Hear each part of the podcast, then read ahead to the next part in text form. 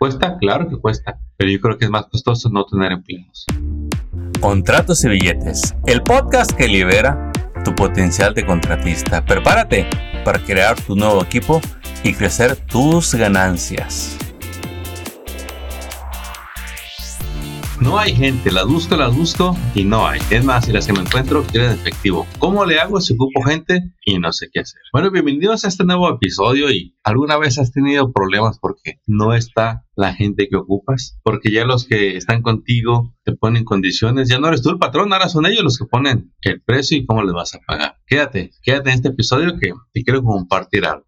Y bueno, en el mundo de la construcción es un mundo donde se viven muchas informalidades, que al final solo ponen en riesgo al dueño del negocio. Y lo que queremos es que usted desarrolle ese carácter empresario para que no tenga estos problemas. Está bien tardarse en encontrar un talento porque toma un tiempo, pero que cuando lo encuentre, mire, se quede con años por usted y si un día se va, que usted lo ayude a seguir adelante. Pero vamos a volver a las bases. ¿Cómo contrata usted?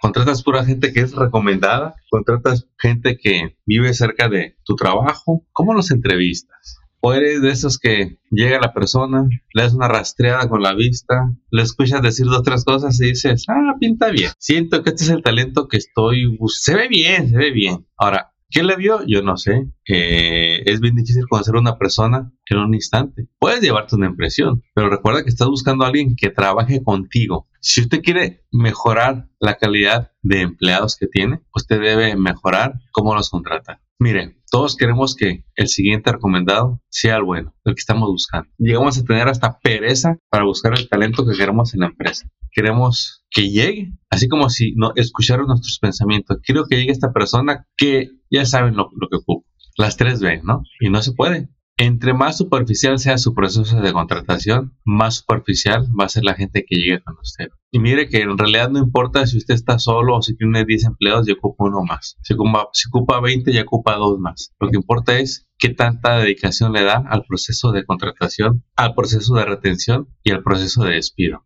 Mire, yo, yo, yo no soy agente de recursos humanos, yo no soy abogado, pero como consultor de negocios sí le puedo compartir tantas cosas que vemos y al final este, lo, nos comparten los expertos en recursos humanos, qué es lo que uno debería de hacer para mejorar su equipo de trabajo. Todo empieza en la contratación. En la contratación uno, lejos de ser, ¿cómo puedo decir? Exigente o muy amigable, uno tiene que ser neutral con todas las entrevistas. Y sí, usted debería de tener varias entrevistas cuando tiene una posición abierta. Usted debería de, lo ideal es que tenga tres candidatos para una posición. Si usted entrevista muy informal, a cada quien le pregunta diferente, eh, a todo el mundo le quiere dar la oportunidad, cae en el error de ser un entrenador, alguien que capacita cuando usted necesita ya una posición que sea cubierta por alguien con experiencia, que usted no tenga que andar detrás de ellos. Miren, son dos caminos muy diferentes. Hay personas que les gusta contratar a alguien, vamos a decir, sin experiencia, para ellos entrenarlos. Ese es un camino. Ahora, no todos los negocios tienen tiempo de andar entrenando, y menos cuando el negocio está creciendo. Porque luego, pues, ¿de quién cree que depende el andarle enseñando? Del dueño, porque no hay nadie más. Pero si el dueño ya anda muy ocupado, y contrata a alguien que no sabe, a menos de que esté consciente de que le va a enseñar desde cero y que se ocupa unos meses para entrenarlo, está bien, si eso es lo que quiere. Pero por lo regular todos andamos corriendo en urgencia y ocupamos a alguien que ya sepa lo que ocupamos. Vamos a poner un ejemplo de construcción. Usted ocupa a alguien de roofing porque le cayó más trabajo del que esperaba. Bonitos retos. Más trabajo del que esperaba. Y ahora ocupa dos muchachos más, tres, cuatro. ¿A quién va a contratar? ¿A gente que ya sabe de roofing? Pues sería lo ideal. Y lo ideal es que me haya cobrado bien el proyecto para que tenga para pagarles a gente con experiencia. Ahora, si usted dice, necesito a alguien que yo quiero enseñar a mi manera, está muy bien, pero le va a tomar un proceso entrenarlo. Y quizá ahí hasta pierda dinero o no gane. ¿Por qué le digo esto? Porque en construcción siempre todo es en urgencia, andamos acelerados, ocupamos gente la de ya para entregar un proyecto que ya tenemos fecha de entrega. Pero usted como dueño de negocio tiene que hacerse experto en prevenir, en planear todo esto, en adaptar su equipo para que puedan llevar el trabajo a cabo sin afectar la calidad. Usted debe de asegurarse de que su equipo, supervisado por usted, va a hacer un excelente trabajo. Entonces, ¿cómo los contrato? Si yo nada más me llegan, hablo con ellos cinco minutos y órale, a trabajar. Y estoy hablando de gente que trabaja afuera en, el campo o en la oficina. Es la misma. A veces llega alguien y pues dale, no, te encargo esto. sin saber si sabe todo lo que ocupamos, los programas, las herramientas, si lo va a hacer como esperamos. Bueno, ¿cómo se puede apoyar a un dueño de negocio para que no le pase eso? Si al final está solo, no tiene más tiempo, no va a poder entrenarlo. Entonces, punto número uno, si ya ocupa a alguien que sepa, déjelo claro y contrate a alguien que ya sepa y que usted no tenga que andar entrenando. Ya un día tendrá la capacidad de entrenar a alguien que no sepa, pero usted tiene que estar listo para eso. Una práctica muy efectiva es que usted haga por escrito la posición que está buscando, lo que se llama job description.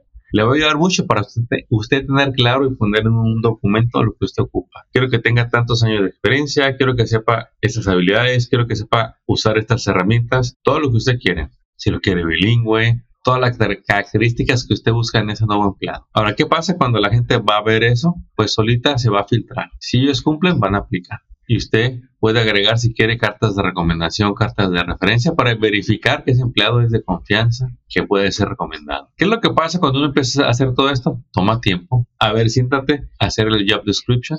Ahora públicalo en los sitios web donde te van a encontrar gente que está buscando trabajo. Y no voy a hablar de los sitios en este momento, pero hay muchos.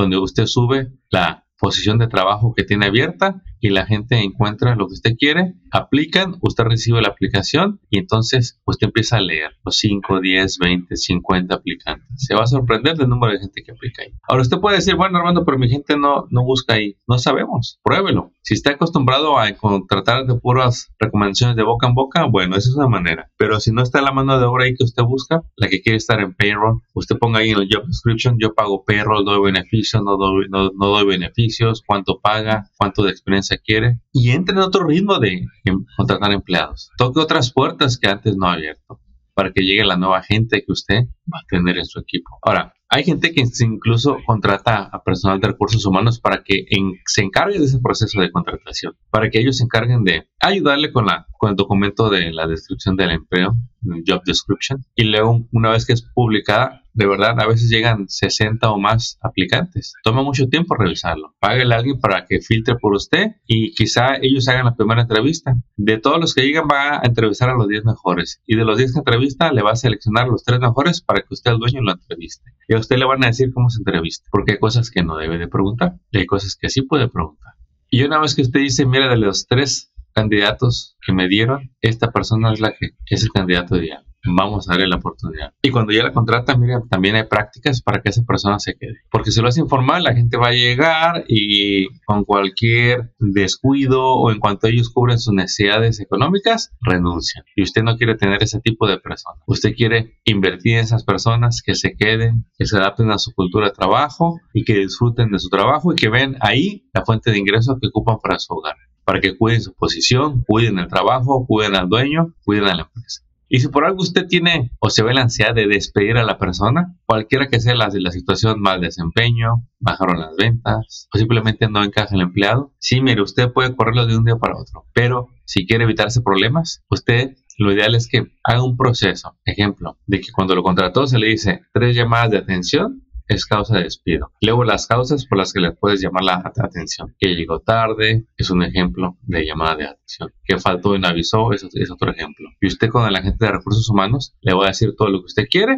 para que él lo revise y le diga si es correcto y ponerlo en la aplicación de trabajo, en el manual del empleado, en el job description. Cuando la persona entra, lo ideal es que usted le entregue un manual de empleado donde ahí dice todas sus obligaciones, las políticas de la empresa, para que esta persona las lea y las firme. Ahora, si usted se pregunta y que está en construcción, ¿y a poco todo esto se puede hacer en construcción? Claro que se puede. Y hay muchas empresas grandes que lo hacen. De hecho, entre más grande es la empresa, entre más empleados, es más común que ya esté implementando todo esto para llevar un estándar, un control y un cuidado de los empleados. Para sorpresa suya, le quiero dejar saber que incluso con el primer empleado, usted puede hacer todo esto. Y claro que si nunca lo ha hecho, pues lo mejor es que se asesore y le pague a alguien para que le ayude con todo esto y el día que despide a alguien lo haga de la manera correcta para evitar represalias o malos entendidos o denuncias, demandas. Todo esto es para proteger al dueño y a los empleados y a la empresa. Lo que queremos es que usted encuentre los candidatos ideales para que desarrolle su negocio. Mire tanto trabajo que hay allá afuera y usted ya se hizo experto en tener esos contratos.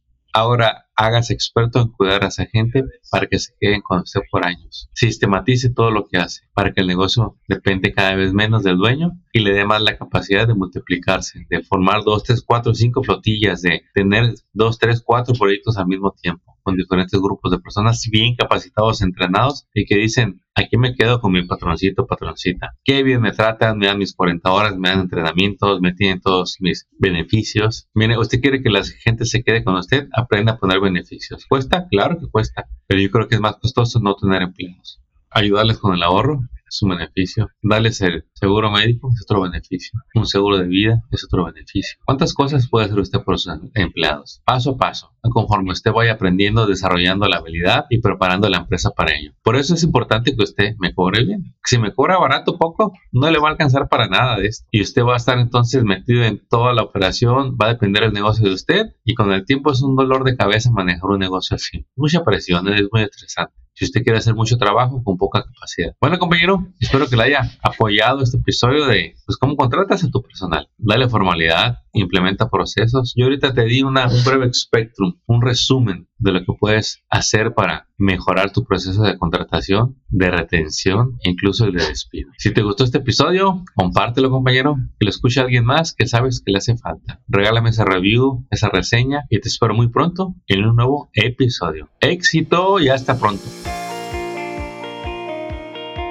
Acabas de escuchar Contratos y Billetes. Esperamos que hayas encontrado inspiración y estrategias útiles para triunfar en tu industria, como el roofing, pintura, drywall, landscape, cocinas, baños y todo en construcción y mantenimiento.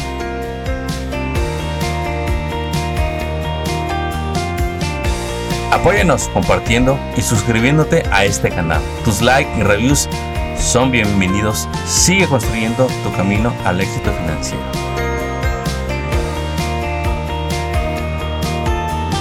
Y te recordamos que hoy es un buen día para que hablemos de tus retos, tus metas y los proyectos que quieres lograr este año. Contáctanos por teléfono, email o envíanos tu mensaje en las redes sociales.